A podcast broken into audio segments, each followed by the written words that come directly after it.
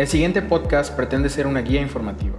Las decisiones, acciones y opiniones que se tomen con base en esta emisión es responsabilidad de quien lo escucha. Teo, The Lightman Organization presenta La pieza faltante.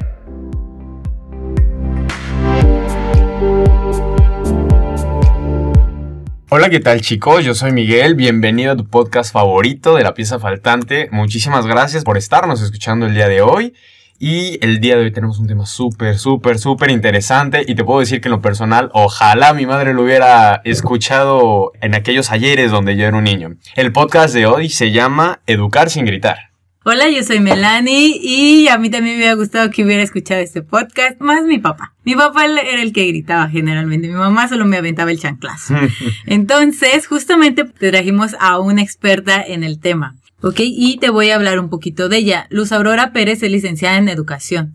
Ella en el transcurso de 18 años se ha dedicado a los temas de educación, emociones, adicciones y desarrollo humano, en donde ha estudiado y propuesto soluciones enfocadas en crecer y evolucionar como seres humanos en los roles de pareja, padres, hijos y maestros. Y actualmente es directora en la Escuela de Esencialidad y colaboradora de TEO, de Enlightenment Organization. Bienvenida al podcast, Luz. Gracias por invitarme. Es un gusto poder estar aquí compartiendo algo de lo que de alguna manera he experimentado.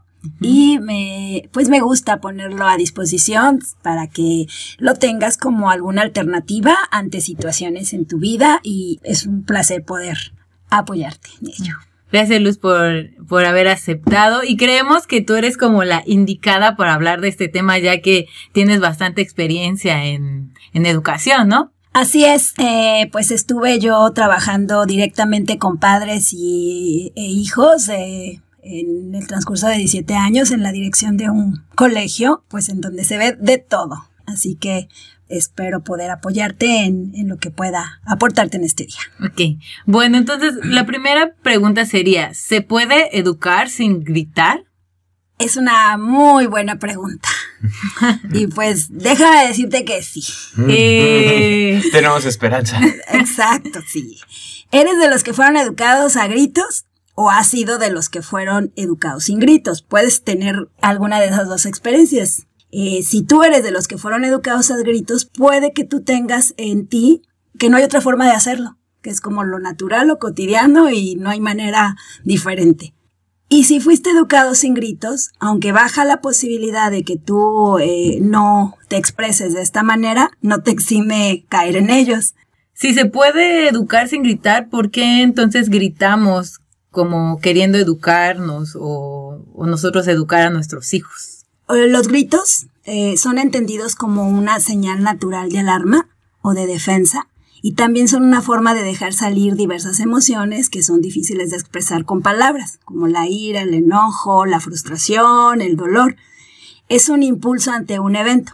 Al estar tú educando, pues puede surgir esa parte de impotencia, de cómo le hago, no sé cómo hacerlo. Entonces, esto es lo que sale. En la labor de educar, el acto de gritar es el no control de tu emoción ante lo que está ocurriendo con tu hijo. Entonces deja salir tu energía sin control de ella y ese es el impacto en la forma del grito, ¿no? Y también lo veo mucho por, bueno, en mi experiencia siempre observo que es como mucho la parte de no tener paciencia, ¿no? Como de literal llegar a un punto de desesperación que dices, que neta, ¿qué hago? ¿Cómo le digo? ¿Cómo le explico? Que, pues sí, ¿no? Que haga esto, que haga aquello. Y me gusta mucho el cómo lo explicas porque muchos nos quedamos en, ay, es que solo no soy paciente, ¿no? Pero no, ve más allá de eso. Es tal vez una impotencia de tú como docente, maestro, padre, decir, oye, es que no sé cómo hacerle, ¿no? Exactamente. Simplemente un bebé, porque grita. Porque necesita algo, tiene hambre. Y no sabe cómo expresarlo, no sabe hablar. Entonces, de alguna manera, el, berrinche es como que entiende, bueno, te das cuenta que yo Mírame que tengo hambre. Ajá. Entonces lo mismo pasa con un adulto, el no saber cómo va más allá no solo de la emoción de la frustración, es parte de cómo te estás sintiendo ante esto. Y, dentro de la labor que hacemos nosotros en la escuela es apoyar que te descubras que hay más a fondo, porque si tú llegas a la raíz de esta situación, el resultado de la emoción eh, o del sentir es diferente, eh, ya sea que estás en una identidad positiva, que es una identidad, me siento capaz de hacerlo, o en una identidad negativa, no soy capaz de hacerlo y entonces me frustro y viene todo el, el, el resultado. O sea, cada quien cuando grita tiene algo diferente en su interior, no es lo mismo. Así es, correcto, porque no solamente gritamos en una emoción negativa, también en una emoción positiva. Cuando estás muy feliz puedes gritar y expresarlo. Entonces no es como tanto el, el grito que, que sea malo. O sea, es una manera de sacar lo que hay dentro de ti. Y al, sacarlo, dejas de contenerlo y no, no, se queda guardado. Entonces, de alguna manera, pues gritar es una, es una forma de alivio. Sin embargo, el no tener el autocontrol de tu emoción es donde tú no ves la consecuencia de tu grito. No es lo mismo estar gritando tú solito ahí, este, dejando salir la emoción, que gritárselo a otra persona. Y más todavía si le agregas insultos o le agregas alguna frases que pueda dañar o repercutir en la relación que tienes con la otra persona o va más allá la estima de la otra persona hacia ti, su, cómo se ve deteriorada yo lo veo como si fuera, no sé, la olla express donde vamos acumulando como las emociones, ¿no? Pero ya cuando sale el grito, bueno, supongo que en el positivo está bien, ¿no? Porque pues, lo sacas y creo que no daña a nadie, pero cuando es negativo, esta parte que tú mencionas de el empiezas, no sé, tal vez a afectar la estima o la seguridad de otra persona al gritarle, al, este, no sé, como decirle, tú no deberías hacer esto o cosas así, como que ahí es donde comienza el verdadero problema, decir, híjole, no, pues ya no nada más me estoy afectando a mí, sino a alguien más. Exactamente. Y ahí vamos a la consecuencia de lo que ocurre cuando gritas. ¿Qué pasa cuando le gritas a tu hijo? No, pues este se siente como. Lloras. bueno, si, si estás muy pequeño, igual y si lloras, ¿no? Pero también comienzas como. ¿Sí? Yo, yo no, estoy grande. No, a mí no me gusta como los gritos. Sí, como no, que sí me, me estresa. Tal vez la otra, parte- la otra parte sí tiene cosas, pero también cuando me gritan siento así como que se me hace el corazón chiquito. No sé. De Ahí yo también tengo que trabajar ciertas cosas, porque también de todo lo que hemos hablado siempre en los podcasts, sabemos que cualquier tipo de emoción que llegue a ti, eh, luego cualquier tipo de acción que refleje una emoción dentro de ti es algo que tú tienes que trabajar en ti, ¿no? Entonces, Totalmente de acuerdo. Así que ya sabes, tú que nos estás escuchando, tienes que trabajar en ti, siempre. Pero también observo mucho que cuando, no sé, le gritan mucho a una persona, o aunque no sea mucho, ¿no? Pero le gritas, la persona inmediatamente piensa, ¿en qué estoy mal? Algo, o, sea, como yo, algo dentro de mí está mal que me están gritando y por eso me están como regañando toda esta parte. Entonces yo siento que ese es como un punto que nos pasa a todos cuando nos gritan. Exactamente, hay un, hay un impacto. Y más en una relación. La dañas, la deterioras, hay alejamiento. Y pues vamos a ver exactamente qué ocurre con tu hijo cuando tú gritas. Ahorita al inicio que ustedes decían, ojalá que mi mamá o mi papá hubiera eh, ent- tenido esta, este conocimiento. Pues es parte de lo que estamos nosotros aquí tratando de, de ponerlo. Porque si tú fuiste educado a gritos o tuviste algún impacto, pues ya eres un adulto que vienes con una situación así y pues hay maneras de tratarlo, ¿no? También en la escuela nosotros lo que nos hemos dado cuenta, eh, que cuando alguien llega con una situación en su vida, sea de pareja, sea de finanzas, sea de trabajo, de lo que sea, fue creada de la infancia y por algún, algún impacto de, que tuvo con alguno de sus padres. Y esto es muy recurrente. Entonces, pues ahora sí que si eres papá, pues ponte alerta para ver qué impacto quieres dejar en tu hijo. Entonces, ¿cuáles serían las consecuencias de, de educar a base de gritos? La consecuencia va más allá de lo que nosotros creemos, que no es como un grito ahorita, sino todo lo que queda guardado en ese, en ese ser al que tú gritaste. Y aquí podemos ver que el, el niño, en este caso, aprende a vivir así, a gritos. Y pueden ocurrir varias cosas, ¿no? Conviertes a tu hijo en un ser inseguro, con miedo, y que solamente actúa bajo el, miedo del grito, y lo alejas de ti, de alguna manera estás tú eh, promoviendo que la relación no esté en armonía y por lo tanto se vuelve infeliz, por llamarlo de alguna manera, la educación padre-hijo y es como sufrida, vamos, esa es la palabra, sufrida y pues no se trata de eso, ¿no? Entonces conseguiremos unos adolescentes llenos de rabia que gritan y pierden el control delante de la explosión de las emociones Y esto finalmente no nos ayuda a que estemos formando hijos con ese control de sus emociones, que no son buenas ni malas, simplemente son emociones que ocurren como seres humanos, pues las emociones es parte natural. ¿Cómo es que yo tengo el control de esas emociones? O me voy al efecto de la, de la emoción. Y pues ese es el impacto que generas en tu hijo cuando lo, lo educas a gritos.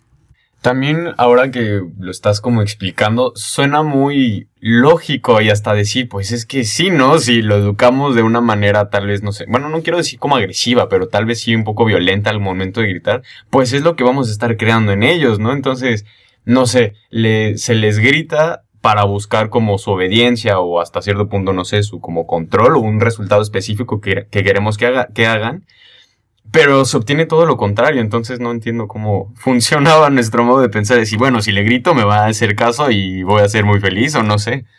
¿No han escuchado que luego las mamás este, dicen, es que tú no entiendes más que a gritos? Sí.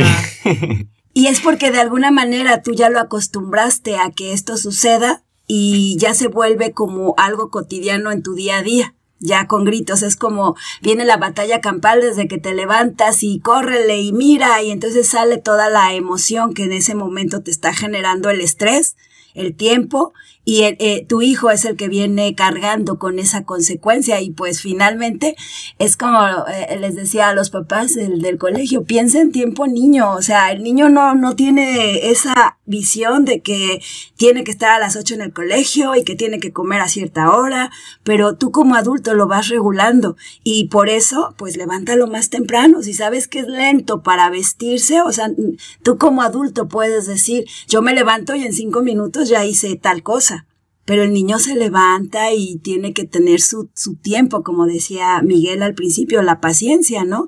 En esa parte. Y pues si tú estás educando a tu hijo, pues ve al entorno de tu hijo y sabes que se tiene que levantar, tiene que tener su tiempo y, y entonces puede él hacer lo que tú le pides. Pero en el siguiente podcast te voy a decir cómo. ¡Eh! sí tenemos remedio. claro que sí. Aquí quiero resaltar algo muy importante. Eh, cuando tú estás educando a tu hijo, desde que está en el vientre, el niño está conociendo a sus padres. Puede escuchar y por supuesto siente.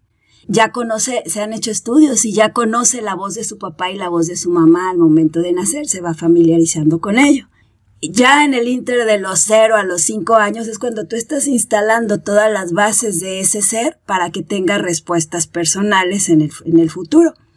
Si tú lo educas a gritos, más allá de que pierdes la relación con él o se daña, estás enseñándolo a que él busque esta experiencia en otra, en la otra persona, en el futuro, en su pareja o en las personas con que se relacionan, porque él eh, asocia amor con grito. Entonces, al asociar amor con grito, él busca entonces ser maltratado o gritado porque pues solamente así me aman. Entonces es cuando viene el buscar relaciones conflictivas o tóxicas en donde solamente me puedo entender con mi pareja o creo que así nos entendemos en amor gritándonos. Entonces va más allá, no es solo en el momento del grito, sino lo que tú estás transmitiendo a ese, a ese ser en formación para el futuro. Entonces, muy alerta, ante las situaciones de los gritos. Agrégale que baja su, autoestima, su confianza, el amor por sí mismo y que sentirse capaz de hacer o no hacer las cosas. Entonces sí es como bien importante que estés alerta de los 0 a los 5 años para que tú puedas poner esas bases. Pero no solamente lo estás formando a él, te estás entrenando a ti mismo a ser una mejor persona. Entonces, ¿quién quiere ser ante eso? ¿Qué quieres tú sacar de ello? en esa, en esa relación que te comprometiste, porque finalmente... Pues, sí, claro, no, no, llegó de a gratis. ¿Quieres saber el compromiso? Ten un hijo. sí. Creo que me gustó esta parte porque es como una acción de un minuto, menos de un minuto, puede quedar marcada y después durar años y terapias y horas de como de sufrimiento, de relaciones. O sea, velo de esa manera. Un grito que, que tú piensas que te va a ahorrar más tiempo porque el niño, digamos, brinca en su cama y tú le gritas para que se baje. Ese grito le va a durar años. O sea, tipo un segundo es un año en el futuro. Entonces sí, sí es como verlo qué consecuencias tan grandes tienes a la hora de gritar. Y también tú cómo, qué tan paciente eres y qué tan trabajo, digamos, interno tienes que necesitas sacar ese tipo de acción tan agresiva, ¿no? A un, a un niño. No, y ahorita esto que dice Melanie también, justo eso estaba pensando, digo, porque no se nos gritan en cierta, en cierta edad y pues uno se acuerda años después, ¿no? Y los papás así de, ay, ni me acuerdo que eso había pasado, fíjate. Y, así, el, niño todo traumado, así de, no, ¿qué te pasa? Y este, sí, no, de acuerdo. Y, yo no, bueno, al menos este, es bueno recalcar que de los 0 a los 5 es como cuando más, ¿cómo decirlo? Como cuando las bases del juego hacia con el niño se le tienen que poner, pero obviamente no, no le vas a aventar de, y esto, y esto, y esto. Es como de, no, pues te explico más o menos cómo va la cosa y así. Entonces es bueno saberlo. Y en la adolescencia es lo que estoy como, como pensando, ¿no? Que si de bebé, pues, o de niño, pues no, no gritan o no te pueden gritar tanto, pero imagínate entre cuando vas creciendo de los cero a los cinco años no pudiste con ese chiquito que estaba ahí, que podías abrazar y todavía lo podías de alguna manera eh, controlar físicamente, imagínate en la adolescencia. Como dicen, habrás perdido la marea, ¿no? Ya cuando sucede esto, y es cuando, eh, sobre todo en la adolescencia, que ya se revela o que ya puede de alguna manera darse cuenta que también él grita. Esta es mi voz. y, y luego no te das cuenta cómo son, o sea, puedes observar las relaciones padres hijos en donde está y quién grita más y se vuelven discusiones y pues no sé si también lo has vivido, yo creo que todos como, como hijos de alguna manera tuvimos esa experiencia de no poder llegar a un entendimiento y llegar al, al, borde de los gritos y luego ya viene como dicen la cruda moral, ¿no? De, alguna manera, ¿no? Y pues finalmente los gritos pueden llegar a, a traer eh, acciones agresivas de como golpes, manoteos, porque de alguna manera estás expresando esa emoción. Y pues como dicen, el grito es la primera parte y luego viene más y luego ya es como algo más difícil de remediar. Y en la adolescencia, definitivamente, pues él ya puede incluso alejarse de ti, no te tiene confianza y va a buscar en otro lugar ah, esa, esa experiencia de sentirse en aceptación, que contigo no la tiene y hasta miedo tiene llegar a decirte, ¿no te pasaba? Como que, como le digo a mi mamá, y ya sé, ya estás esperando y me va a gritar, y cuando querías un permiso, o cuando hacías algo, que decías, ay, ¿cómo le digo? Este, y ya sabes, ¿no? Me va a gritar, me va, entonces mejor prefieres callarlo y no decirlo, y entonces podemos observar las consecuencias de esto en el futuro. Y también, bueno, ahorita que hablas de las consecuencias, bueno, les comparto como una, una experiencia rapidísima mía. Este, esto que dices justamente de que, bueno, al principio es como los padres, ¿no? Pero ya después se convierte, no sé, en cualquier como figura de autoridad que tenga, no sé, tu primer jefe, maestros en la universidad, que ya como los ves y dices, chin, si hago algo mal me van a regañar, entonces mejor no digo nada. Y comienzas como a transmutar ese patrón que tenías con tus padres hacia con figuras pues ajenas, ¿no? Entonces, digamos, sí es un impacto fuerte hasta cierto punto. Correcto. Y ahorita que lo mencionas, la figura de autoridad, ¿cómo es que yo la veo representada? Y entonces, ay, me tocó un jefe gritón, pues es que lo que tú estás vibrando es que quiero esos gritos y es la única forma en que yo te puedo entablar relaciones. Y es cuando pues todo en mi vida se convierte en caos o un grito o relaciones en, este, en esta experiencia. En el transcurso de ser papás, estás trabajando tu liderazgo como guía y esto es una acción, acto o ejercicio eh, que te está probando a ti mismo en, en, esta experiencia de que decidiste tener un rol de formador. ¿no? Te voy a poner un ejemplo que, aunque parezca a lo mejor, es con perritos, ¿no? Pero dices, ¿es lo mismo un niño y un perrito? No, pues son seres diferentes, ¿no? Sin embargo, hay como ciertas características eh, que se pueden observar y se hacen estudios con, con animalitos para, pues, de alguna manera ver el impacto también en, en los seres humanos, ¿no? Y un perrito, por ejemplo, tú tienes a tu cachorrito, lo acabas de comprar y vienes bien contento con tu perrito y pues todo iba bien hasta que se sube al sillón y empieza ahí a hacer sus, este, eh, a, morder o incluso sus cosas de perro. Cosas de perro, exactamente. Entonces tú bajas al perrito y le dices, no, ahí no te subas y lo bajas. Y luego vuelve otra vez el perrito a subirse. ¿Te ha pasado? sí. ¿Sí? Y otra vez vas y le dices, no, no te subas, pero ya la tercera vez que haces.